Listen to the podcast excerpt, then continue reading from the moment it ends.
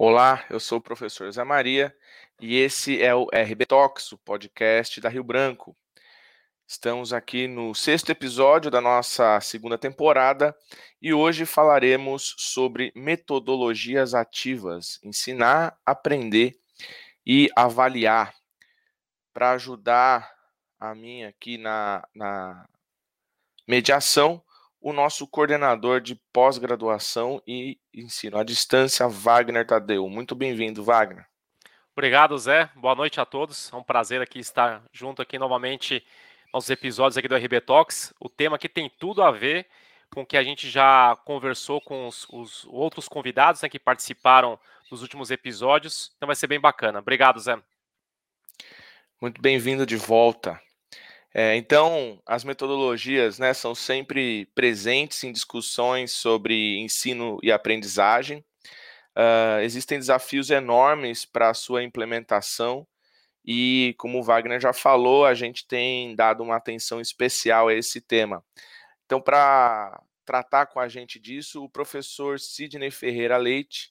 Seja muito bem-vindo, professor, é doutor e mestre em História Social e está na coordenação, né, o coordenador dos cursos de administração e sistemas de informação aqui uh, da Rio Branco.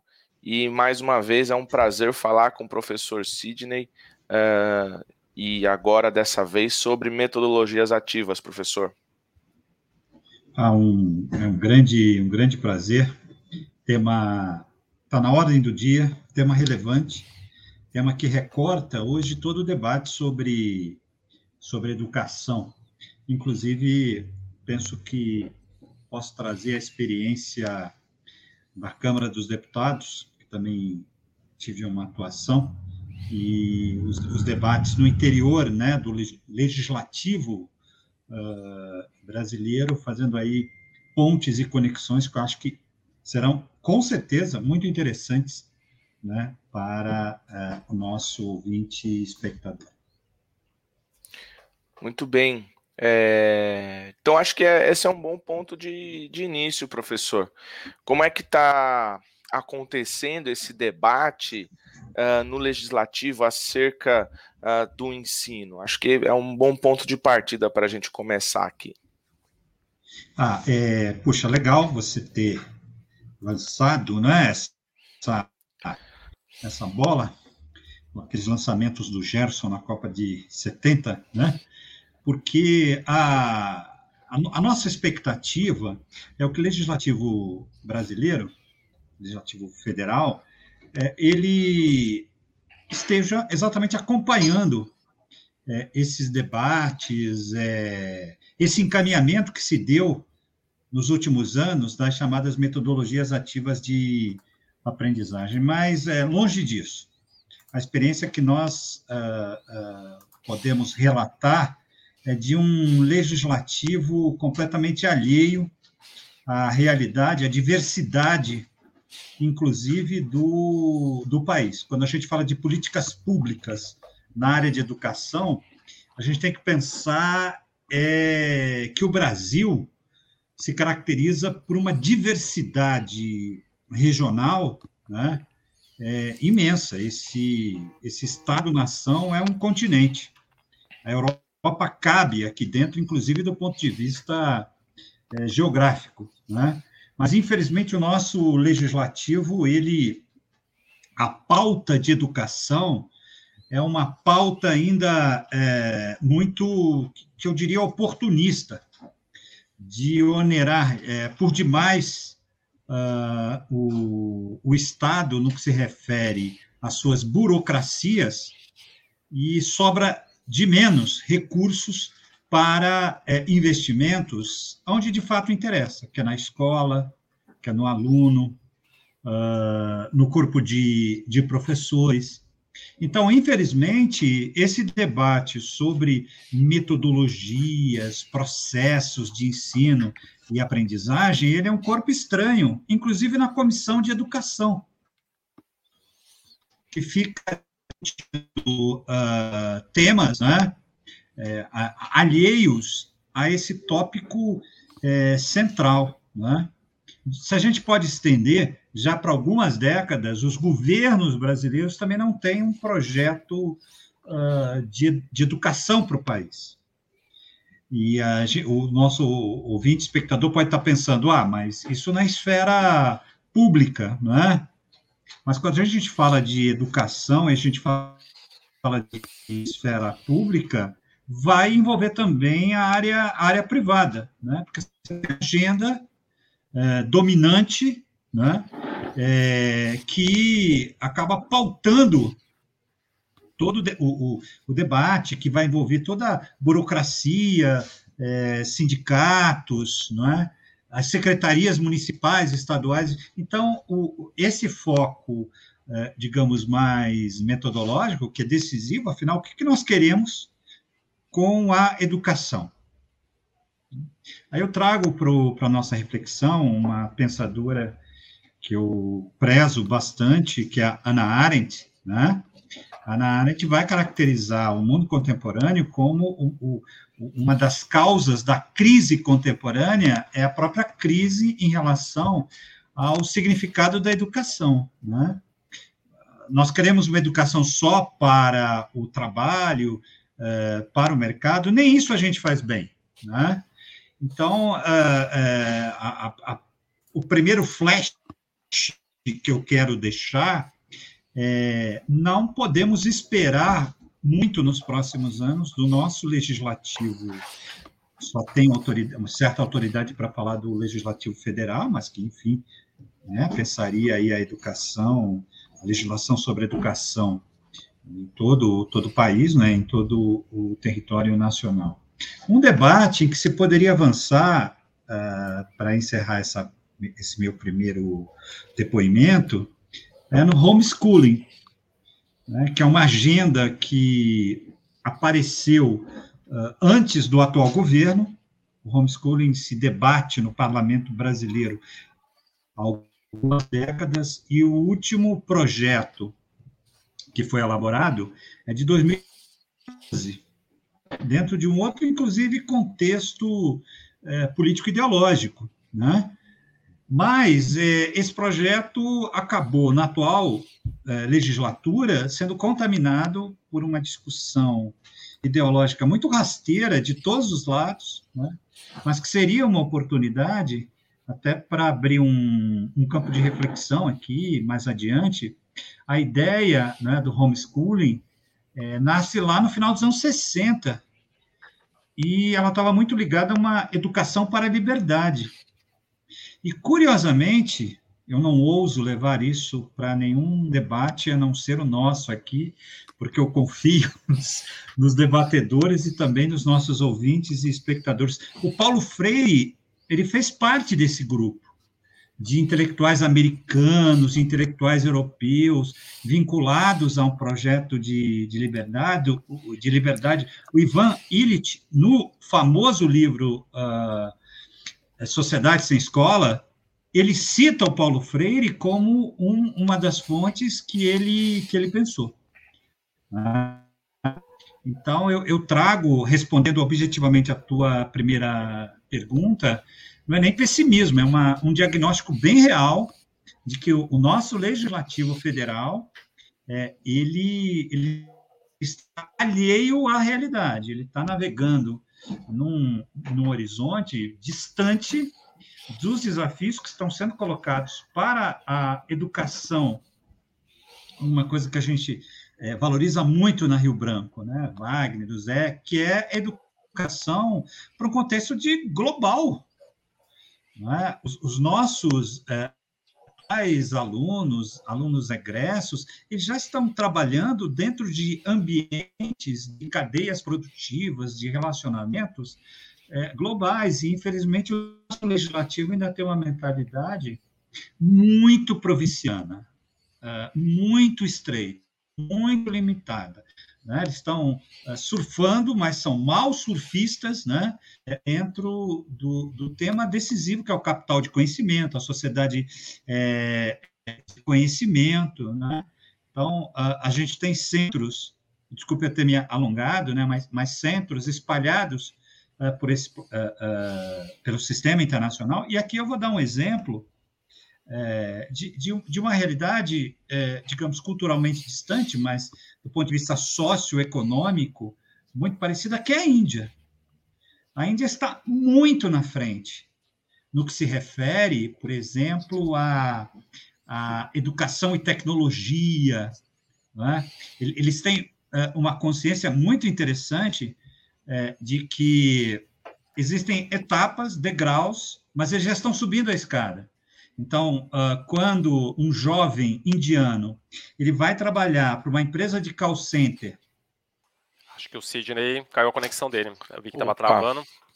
É, tava, tava um pouco tra travando e me parece que caiu.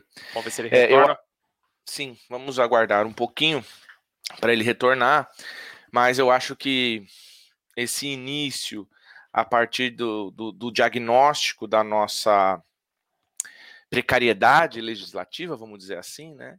É um bom início. E o que eu ia falar para o pro professor na, na minha próxima intervenção era sobre a importância de nós como sociedade e de nós especificamente aqui como profissionais da educação de ressaltar essa essa característica, né?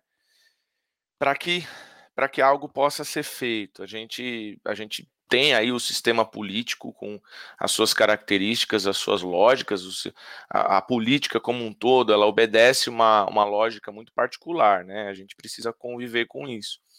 E de outro lado, a, a, prática dentro da sociedade, dentro dos diferentes setores, elas precisam se adequar e responder, e, e obviamente que provocar o sistema político também, né? provocar o sistema político para que essas uh, para que essa situação uh, seja alterada por mais que leve tempo, né? E por mais que em comparação com outros países a gente esteja a gente esteja atrasado, né? É uma infelicidade, é, mas nós uh, nós precisamos responder a isso de, de alguma maneira, né? É, acho que voltou, ele está de volta. E está de volta, tá de vai volta. voltar aqui para nossa sessão. Eu também queria aproveitar e emendar nessa perspectiva, Zé, é, a questão da falando que, já que a gente está trazendo o tema, o tema político, digamos assim, para o contexto das metodologias ativas, isso vem de encontro com a formação profissional docente, que ela acaba sendo uma política pública, né? uma política de formação, de preparação, porque é justamente a base da educação para poder promover. E aí, pegando esse gancho também que o professor Sidney trouxe sobre essa diversidade, a questão regional, que tem suas particularidades de acordo com com a região do, do país, é, e às vezes a, a, isso não somente em questões de regiões, mas às vezes estado, de município, que tem as suas, suas características, as suas necessidades, e também tem a questão da, a, do sistema de, do modelo de aprendizagem do aluno. Né? Cada aluno tem um perfil diferente de aprendizagem. E aí esse, esse tema metodologia, olhando do ponto de vista político, né, como ferramenta de formação docente, é, isso espelhado principalmente nas, nas políticas de base, base, comum, base nacional comum curricular, entre outras, é, nas DCNs, no caso do ensino superior, que são as diretrizes curriculares nacionais, isso precisa estar permeado. Né? É, às vezes a gente fala muito de conteúdo, quando a gente aborda essas, esses, esses instrumentos é, públicos, mas não se fala sobre a forma, né? Como que a gente leva esse conhecimento para o aluno e atendendo principalmente essas características, essas particularidades. É, entramos praticamente no, no, no, eixo né, central aí das, das nossas é, reflexões né, no, nosso, no nosso encontro. É, nós temos experiências de sucesso em, em muitos municípios. Uh, isso de um, de um modo geral, tá? Isso não fica restrito ao, ao sudeste e ao sul. Inclusive norte, nordeste, essas experiências uh, municipais, uh, elas são isoladas, se falam muito pouco, mas elas, elas existem e precisam ser destacadas até para a gente não enveredar para como o Zé falou muito bem, num, numa abordagem não é, de, de, de defasagem, é, de, de atraso, não é?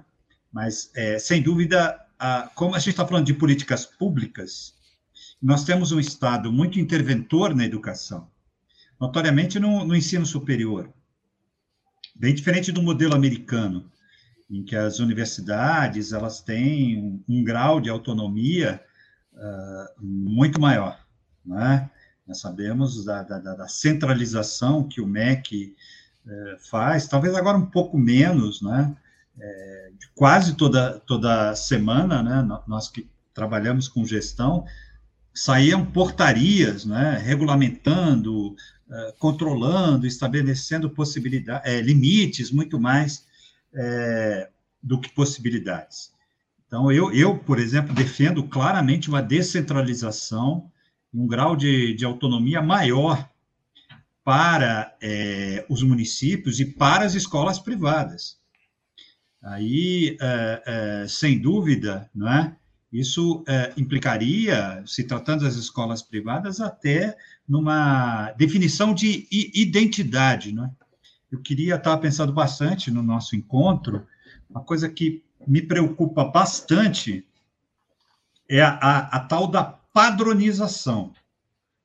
O que coloca em risco, a, a, gente tem um cenário, o Wagner falou de formação de professores, uh, de uh, uh, processos de formação de docentes que vão deixar de ser professores e serem mediadores. Claro que o mediador tem o seu valor.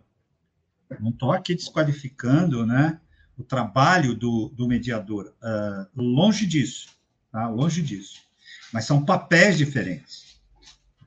A formação do, do professor, ele implica ir além, por exemplo, de uma, de uma apostila, é? de, uma, de um programa é, pré-definido, roteirizado, em que ele ali é, é apenas alguém que está é, mediando o conhecimento. Né? Ele, ele, ele, o professor, em todos os níveis, ele tem uma, uma tarefa mais ampla né? de é, instigar, de provocar, de trazer a dúvida e também num, numa essa é uma leitura que muitas vezes a gente é acusado de ser conservador. Eu não tenho nenhum problema é, em, em, relação a esse, esse tipo de crítica, não é? Mas todo o sistema educacional, desde a antiguidade, passando pelos egípcios, pelos gregos, uh, pelos romanos, enfim, uh, não só os modelos ocidentais, os modelos de uma maneira é, geral, uh, o, o, o, sistema de ensino ele implica em tradição e autoridade. E eu preciso falar sobre isso para não ser, é, é, é, desde já, alvejado né, com, como assim, uh, autoridade e tradição. Né? É, tradição, em que aspecto? Né? A, a, a escola, o ensino e a aprendizagem, eles, eles transmitem valores. Eles apresentam às crianças, aos jovens e aos adultos o mundo que foi construído pela geração anterior. Então, toda a educação consciente, todo, todo projeto de educação, consciente ou não, ele tem por trás de si um projeto uh, social que tem por base uma tradição. Atenas, a democracia ateniense, por exemplo, Roma, não é? a, a, a, o direito romano, a, constitu, as instituições uh, romanas, na educação medieval, a tradição uh, religiosa, durante a modernidade, os, os, valores da ciência e do iluminismo, e, e me parece que nós estamos uh, inconscientemente abraçando uma certa né, irresponsabilidade na medida em que a gente tira do papel, né, um dos papéis fundamentais do professor é exatamente é, propagar é, esses valores. Quando a gente enfraquece a autoridade do professor, é, do ponto de vista intelectual e mesmo do ponto de vista é, institucional, nós temos uma crise, porque a gente desconstrói um modelo e não coloca outro no lugar. Não há é, nenhum, nenhum problema em você destruir um, um modelo, mas todo processo revolucionário, de uma forma geral, ele implica em ter um outro projeto. A, a Hannah Arendt fala isso muito bem, né? ela diz, olha, que, projeto, que mundo a gente está entregando para os jovens e para as crianças, não é? é, é, é nós construímos esse mundo. O que, que a gente está dizendo para essas crianças e para esse jovem em relação aos valores desse mundo?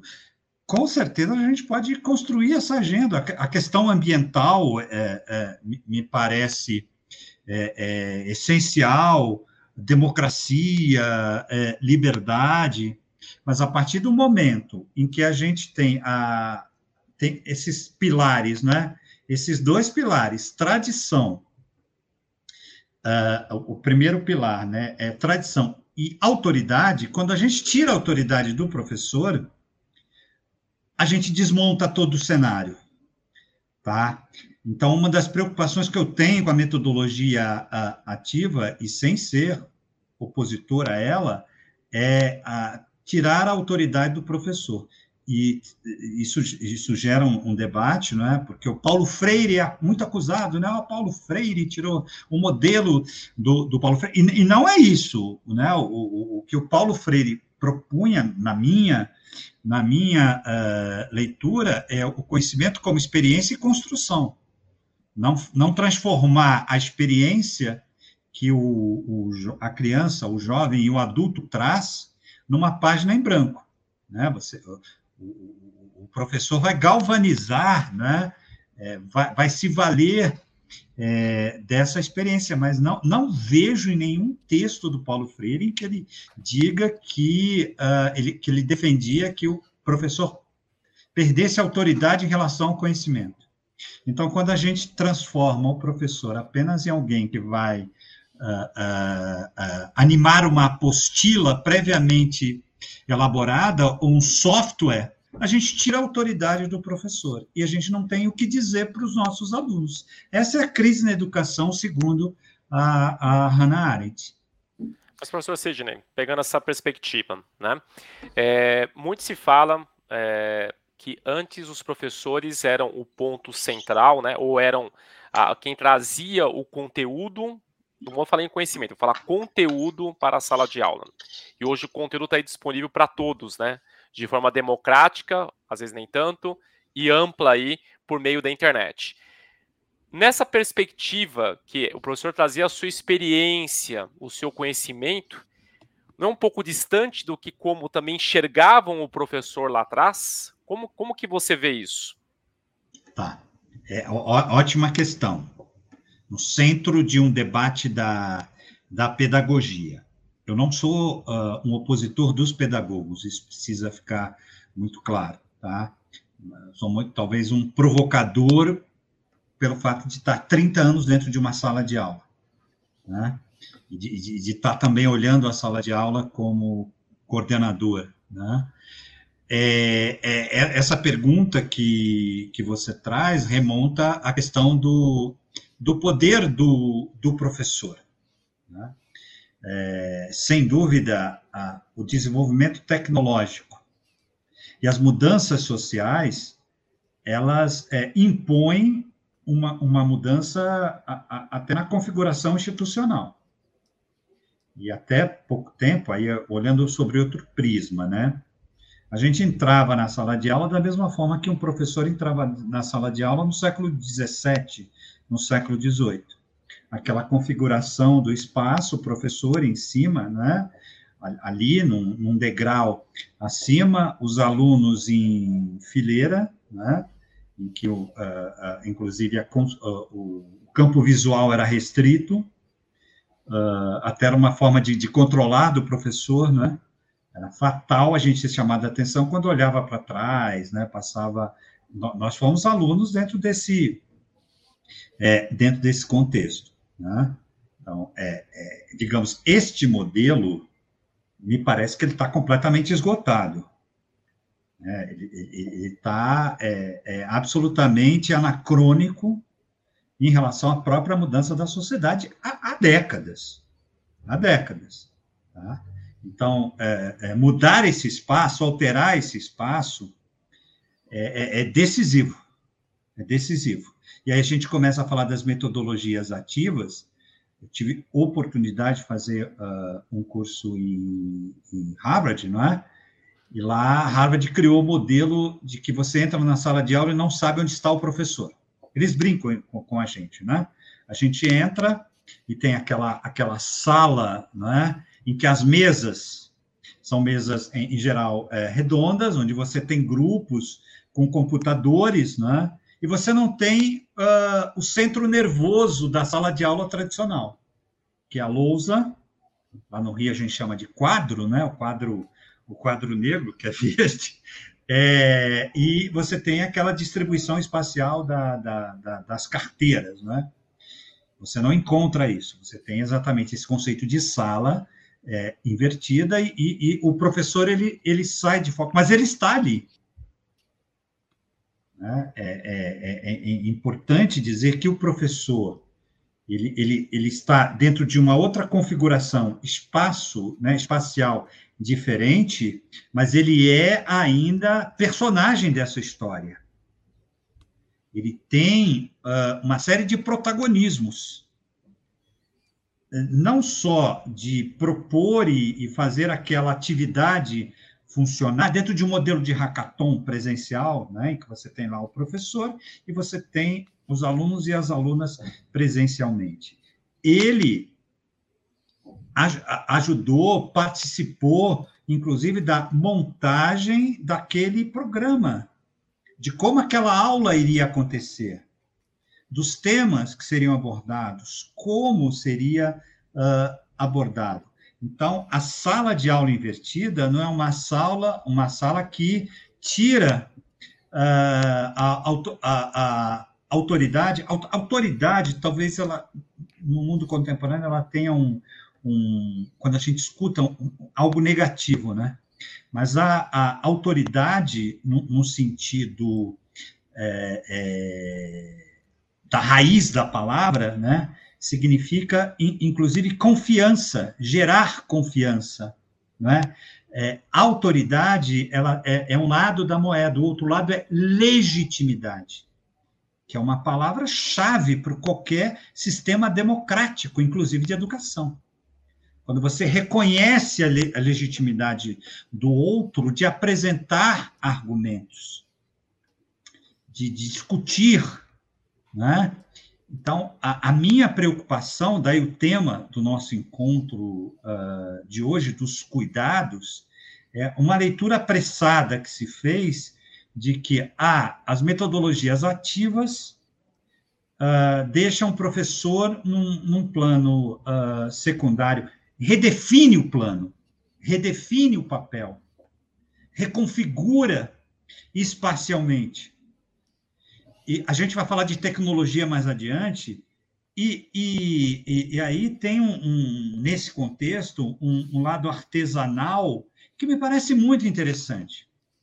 E que, retomando um Paulo Freire menos é, envolvido nesse debate ideológico, que não me interessa é, nem um pouco, o, o, o, Paulo Freire, os pensadores de educação brasileira dos anos 60, o Darcy Ribeiro, o Moacir de Góes, que foi meu professor. Moacir de Góes, ele não é tão conhecido como Paulo Freire, mas ele foi contemporâneo de Paulo Freire. E o Moacir de Góes foi secretário de Educação uh, de Natal, no Rio Grande do Norte. E ele criou um projeto, quando secretário, de pé no chão também se vai à escola, que, era, que foi um projeto revolucionário, né? porque se exigia o uniforme e o. Estou falando isso antes de 64, pelo menos, porque ele foi, ele foi caçado uh, em 64. Né? Então, qual, qual é a mensagem? Vamos aproveitar a experiência da, da, das diferentes comunidades. Né? Das diferentes comunidades Vamos levar isso para a sala de aula? Tá? É, esse foi um debate que eu tive aqui com alguns deputados. Né? A, a, vocês se preocupam muito com uh, infraestrutura. Eu me preocuparia mais quando a gente está falando de infraestrutura, por exemplo, com toaletes. A gente tem 40% das escolas públicas no Brasil sem banheiro. Isso, para mim, seria uma prioridade. Se eu tivesse uh, uh, aí um, um protagonismo para desenhar políticas públicas. Porque na sala de aula há um espaço de criatividade, que é habilidade e competência decisiva para o século XXI.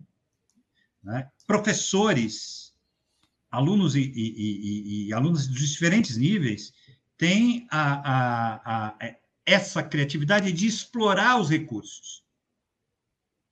Né? Escola pública, escola é, na, na, na, escola privada. Né? Então, o que a gente precisa, metodologias ativas de aprendizagem, é um pouco de delegar essa é, autonomia para que é, o conhecimento ele seja a, ali construído, tendo como, como ponto de referência o professor, como ponto de referência a legitimidade do, do professor, não é? para que a gente não tenha uma, uma visão ingênua de que o conhecimento vai brotar, vai, vai é, brotar do nada. Você tem que ter o indutor, o provocador. Todos nós tivemos. A gente lembra dos nossos professores. Eu lembro de todos. Eu tive, uh, uh, estudei em escola pública e a gente uh, tinha metodologias ativas de aprendizagem, né? E não tinha sequer, sequer, não é, nenhum aparelho tecnológico na, na sala de aula. Isso não quer dizer que eu seja contra a tecnologia, muito pelo contrário, eu acho que esse, essas janelas de oportunidades da tecnologia a gente tem que usar e, e, e, e abusar, mas a diretriz isso, é humana. Isso porque também é ferramenta, é né, né professor? É, isso é. porque a tecnologia é uma ferramenta, né? A gente tem é, possibilidades de metodologias ativas que independem da tecnologia, né? Então, até, até teve uma, um, um, ponto interessante em um dos RB Talks, com, um deles foi com o professor Romero Tori, que ele fez bem a separação do que, que era a ferramenta da metodologia. Né? Então, isso foi bem interessante até essa, essa distinção. Ele, ele trouxe até o um exemplo. Ah, vou fazer gamificação.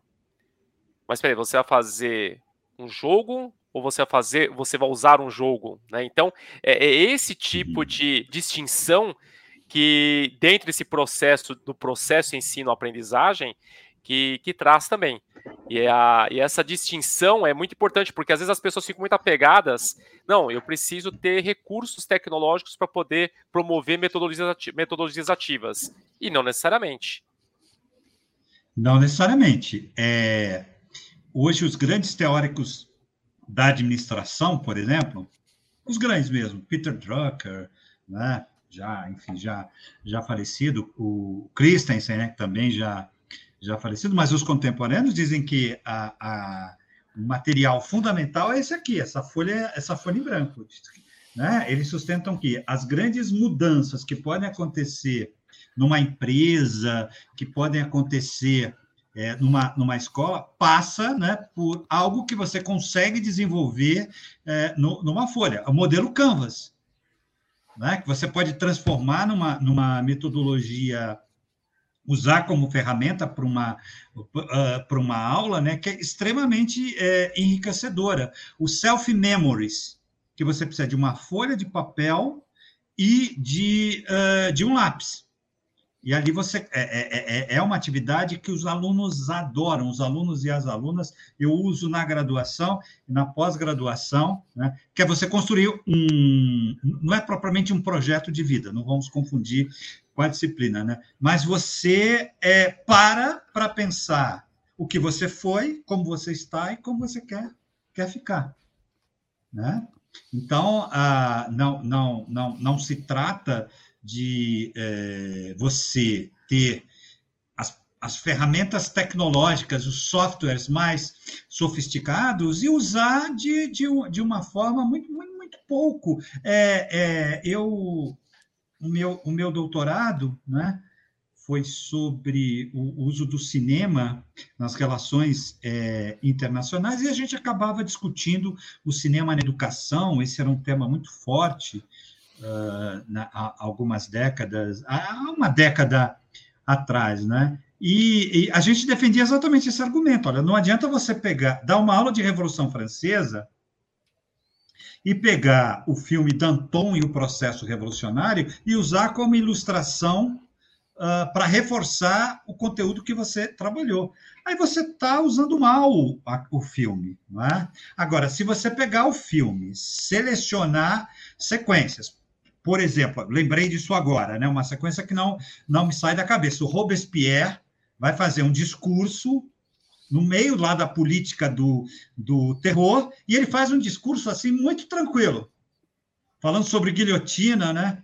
O diretor, a isso é, é você aproveitar. Ele afasta a câmera, né? Num, primeiro plano, você tem o, o Robespierre né? É, de cima, é de baixo para cima.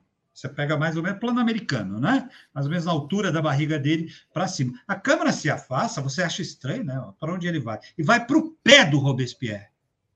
Aí mostra ele mexendo o pé intensamente, né?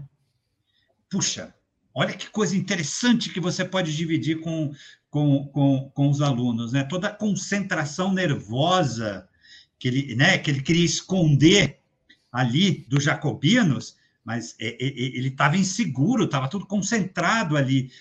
Então, desenvolver o olhar, e você pode fazer uma fotografia, você pode pedir né, para os seus alunos, para seus alunos, estou pensando até na, na, na, nos primeiros anos, né? Não tô, na, você pode trazer, pedir para trazer fotos.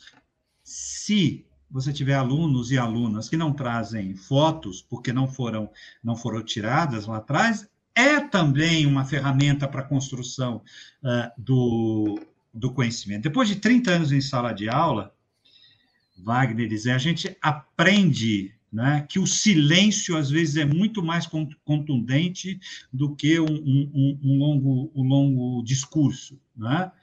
Então, é, é, sem jogar água fora da bacia com o bebê dentro, como dizem os americanos, né, é, a, a gente pode desenvolver metodologias ativas, devemos desenvolver metodologias ativas, devemos trabalhar espaços de sala de aula com a infraestrutura que a gente possa movimentar as mesas e, e, e as cadeiras, fazer uh, círculos né, para é, para debate, mas a gente consegue desenvolver metodologias ativas muito ricas, muito interessantes, sem necessariamente ter a última, o último software, o último computador. Só para terminar, né, sou, sou fascinado por esse tema. Quando a gente chega em Harvard, você imagina assim, puxa, você, eu vou encontrar aqui o top, a última, né, o último software, o último computador.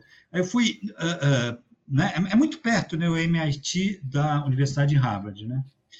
E o MIT estava ali no, no, no, no, curso, na oficina que a gente fez, trabalhando com é, telefones celulares usados daqueles, né, que as pessoas jogam no lixo. Ali pegava algumas peças e eles estavam uh, trabalhando, né, é, é, a ideia, isso há uns oito anos atrás, de como a, a, aproveitar a placa-mãe de um telefone celular usado, e era, esse é o material que eles tinham sobre a mesa, para transformar em robôs capazes de limpar ambientes. Nossa, eu tive o privilégio de ver, agora está no mercado, né? Quando uh, a, gente vai para a área de, por exemplo, de impressoras de computadores, é exatamente o contrário do que a gente imagina. São aqueles computadores mais é, antigos em que eles exploram possibilidades de montar, de desmontar, de construir, de, de, de desconstruir. Né? Então, eles partem exatamente dessa base para a inovação, para o campo da, da inovação. Né? O conceito de inovação, inclusive na educação, é você observar o cotidiano, e pensar que você pode fazer diferente do modo como, como é feito. A inovação, podemos ampliar até para o universo de, é, da empresa. Né? A inovação nasce de é, processos que já foram lá é, incubados, que já foram uh, uh, trabalhados. Né? Então, a, a, e, e eu discutia isso muito com os deputados inclusive deputados jovens, é, deputadas jovens, acho que vocês me entenderam, que entendiam, não, a gente vai resolver dando um tablet para os alunos. Tá, você vai dar um tablet para o professor, vai dar um tablet para o aluno, e aí? O que, que vai uh, acontecer? Né? E isso me preocupa muito, né? Dessa, dessa é, crença, Wagner e Zé, vocês falaram muito bem, né? É, a, a Hannah Arendt, ela, ela diz o seguinte, olha, a, a gente precisa saber o que, que os cientistas estão fazendo, porque o que eles estão fazendo vai implicar na nossa vida, a gente precisa conversar com eles. Ela estava falando isso sobre bomba atômica. Peraí, o que, que eles estão fazendo? Por quê? É, aquilo que o Zé falou, né, da, da, da sociedade é, questionar. E, e eu, eu, entendo isso de uma maneira geral, não é só do Brasil, não, para a gente não ficar fazendo uma autoanálise sempre para baixo. Né? A gente deu um tal empoderamento a, a, ao mercado, a, alta tecnologia, né? sem fazer essa pergunta básica, tá? Mas por quê? O que, que vai implicar? Qual é a consequência? É, muito bom, professor. Eu estou aqui pensando, essa, essa é uma análise bastante ampla, bastante abrangente, e sobre metodologias ativas, especificamente, né, a gente tem um, um receio, a gente tem uma inquietação constante, né, nós docentes, que é fazer a transmissão desse conhecimento ou a facilitação desse conhecimento, né? Uh, dito de outra forma, é que de que a coisa funcione, né?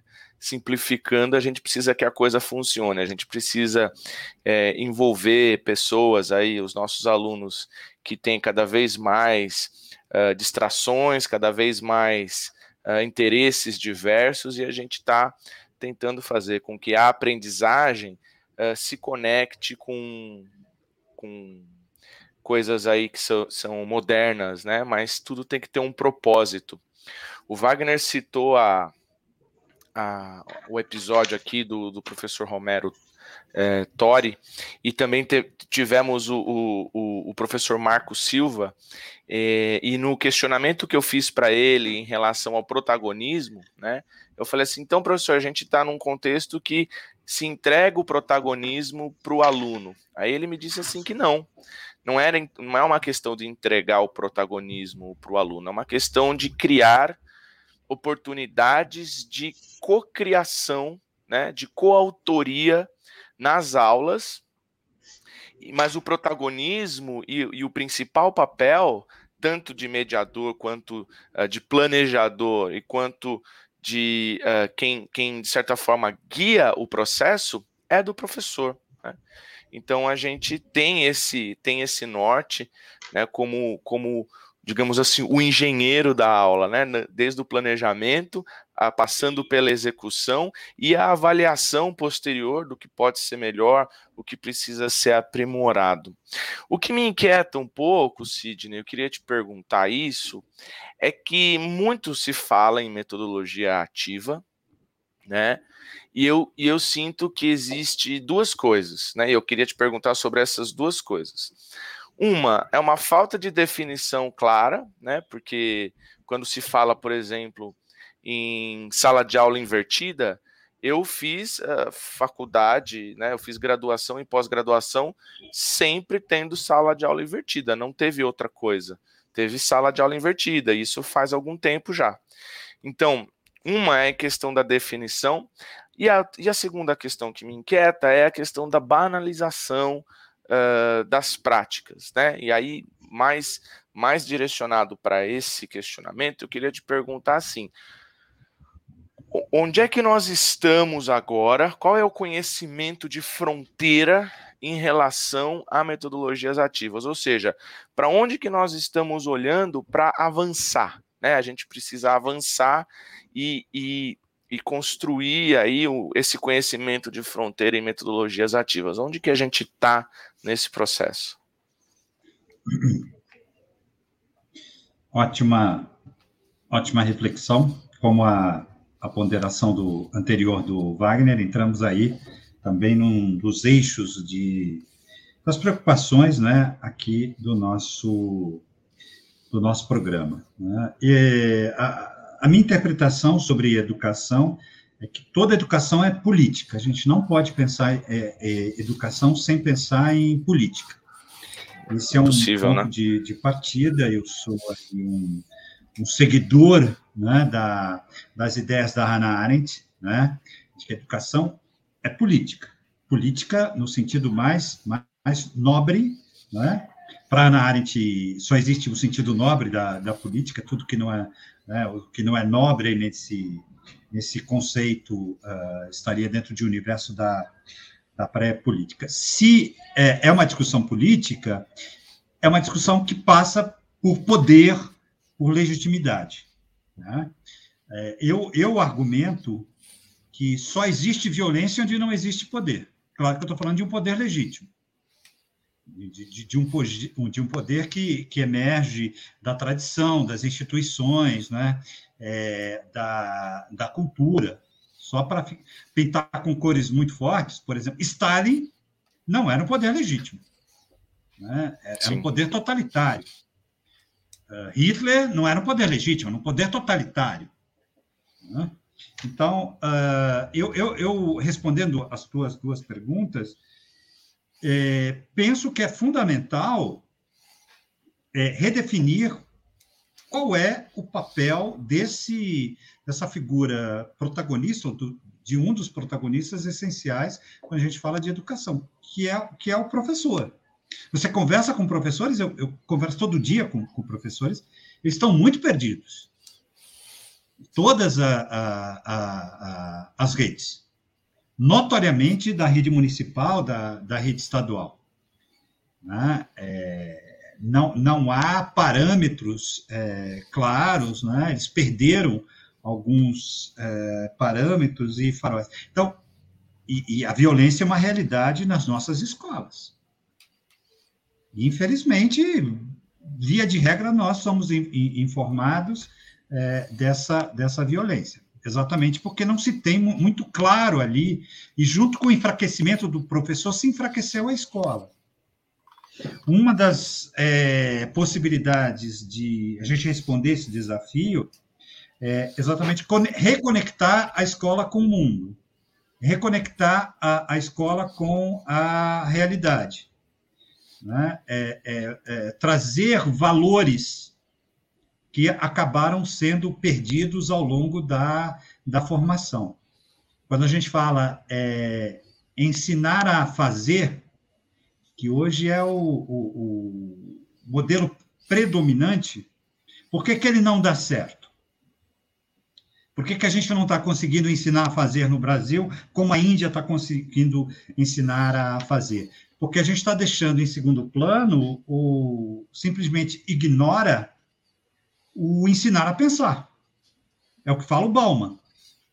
Né? É, não, não, adianta você é, construir um míssil que é direcionado para um alvo e que ao longo do trajeto esse alvo vai se modificar e o míssil é incapaz de acompanhar essa trajetória. Isso é o Bauman dizendo.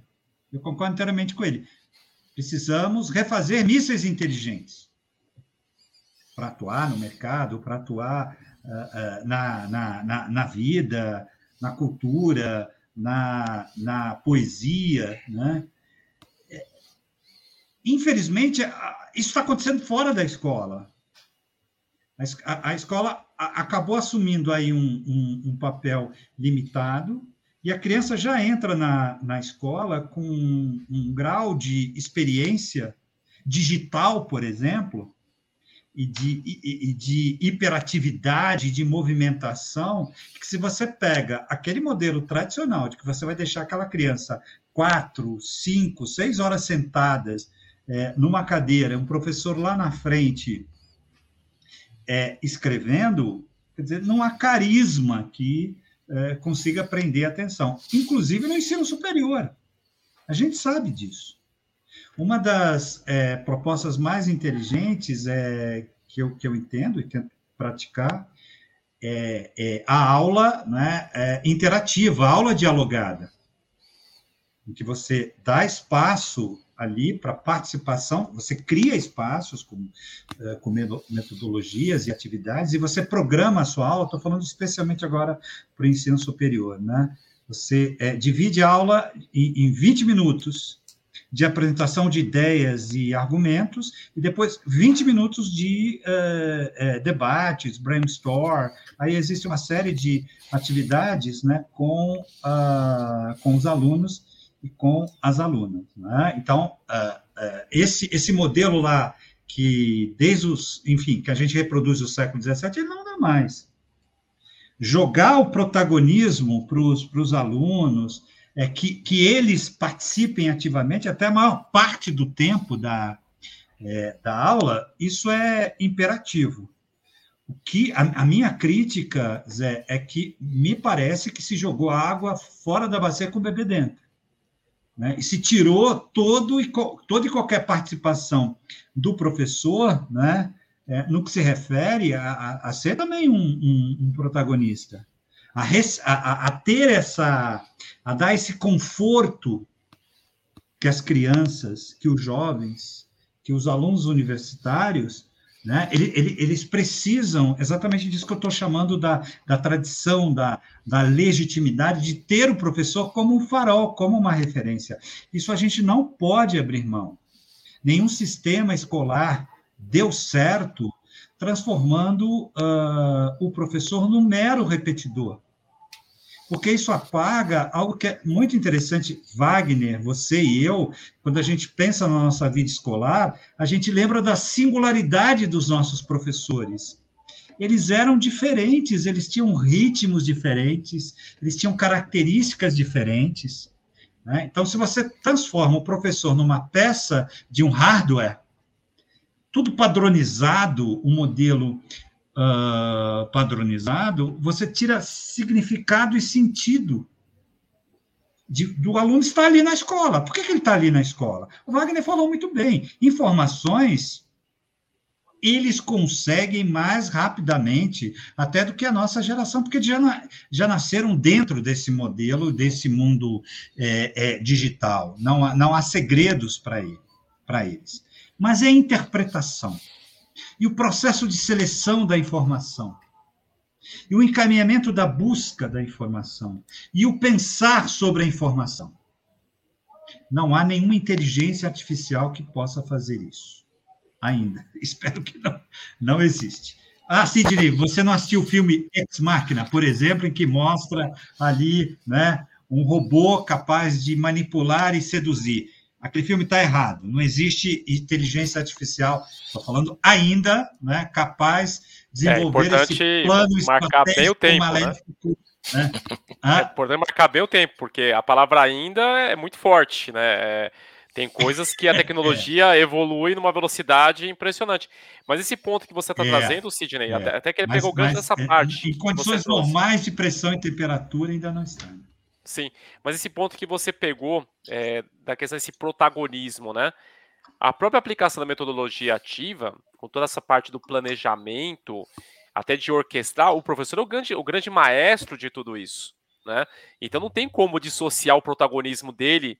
É, é que o que me preocupa é que às vezes pode haver uma confusão é, de pensar no modelo anterior da, da hierarquia. Não, o professor é a, o, o, único ponto, sem, o único ponto e ponto central do processo de aprendizagem. Mas na realidade, nesse novo contexto das metodologias ativas, ele acaba sendo o grande maestro de tudo isso. Sim, você tem razão. Tanto que uh, uh, eu não usei a palavra hierarquia em nenhum momento. Né? Usei le, é, legitimidade, né? mas é, inter, é, interação, que eu acho que é uma palavra decisiva. Uma forma, Zé, respondendo aí a tua segunda pergunta, é dar aulas, lecionar, né? dar aulas no sentido até é, é, lúdico, né? poético é, da, da expressão, é um processo de sedução. É um processo de, de conquista baseado na, na singularidade. É, vamos lembrar dos nossos professores que a gente mais é, que a gente temia. A gente temia e por isso a gente se preparava para a aula. Né? É, é, o sentido uh, uh, filosófico do, do medo. Né? Não, não é aquele sentido negativo do medo, não. Quando a gente é, receia, a gente se prepara. E era um estilo, como você tinha aquele professor, aquela professora é, super tranquilo, né? É, que, que hoje os alunos e as alunas usam a expressão, ah, ele é um fofo, ela é uma fofa. Nós tínhamos também esse. É, é, é mas é, é, importante a gente ver essa singularidade, essa pluralidade. A gente não pode transformar uma escola, uma faculdade, né, num, num grupo disso, em que os professores sejam soldados todos parecidos que entrem eh, na, na sala de aula é, é, nas nossas universidades, que, que, né, nos nossos cursos de graduação, a gente teve muita diversidade, né? E a riqueza era exatamente, é, exatamente essa, né? De, de você encontrar perfis é, diferentes. Wagner, uh, você eu acho que destacou um dos aspectos também fundamentais, né? A metodologia ativa é também ativa para o professor, né? Porque tem, tem muito, eu acho que esse vício, né? É, então, também respondendo ao Zé, o, o melhor conceito que temos mais é, é, coetâneo de metodologias ativas de aprendizagem é que seja uma metodologia uh, ativa que envolva todo o processo uh, criativo, o potencial criativo né, do, do, dos alunos, da, das alunas, mas também é, do, do professor na interação e na construção uh, do conhecimento, inclusive, Zé, completando, né, os conceitos mais contemporâneos que eu tenho lido é, envolve em, em, metodologias ativas, cujo final do, do processo não é chegar a um, a um saber absoluto e positivo, mas exatamente instigar a dúvida, instigar a interrogação, né, fazer funcionar né, a, a massa cinzenta dos, dos seres humanos. Né? E, eu, e, às vezes eu fico preocupado, especialmente no, no plano universitário, as, as, universidades abrindo mão exatamente dessa singularidade, da sua especificidade. Né? A gente ainda trabalha numa instituição, né? É Rio Branco, então se pensa numa instituição, né? se pensa num tipo de conhecimento. Quando isso se perder, né? nós vamos ter, na universidades, grandes hardwares e softwares. Né? E tudo vai cair dentro de, uma, de, um, de um, de um mesmo uh, quadro, onde você não vai poder comparar porque não existe nada para comparar. Todos são iguais. É unidimensional, né? Muito Isso bem. vai contra os desafios que estão sendo colocados uh, para a gente, como agora a pandemia. Esse, né, esse rinoceronte cinza, ele não estava uh, ali programado, né? Mas ele poderia acontecer, e acabou uh, acontecendo. Né? Então, uma educação que prepare também para a dúvida, para o questionamento, para reflexão. Né? O, saber, o saber fazer, sim, não dá para a gente imaginar também voltar numa, numa escola de artes, né? aquele modelo de belas artes do século XVIII em Paris. Né? É uma educação para a vida, para o desafio, e para isso você precisa fazer né? E precisa pensar, como você falou, né, Wagner? A, a tecnologia ela tem uma velocidade de avanço, de transformação, né? É, insustentável. Muito bem.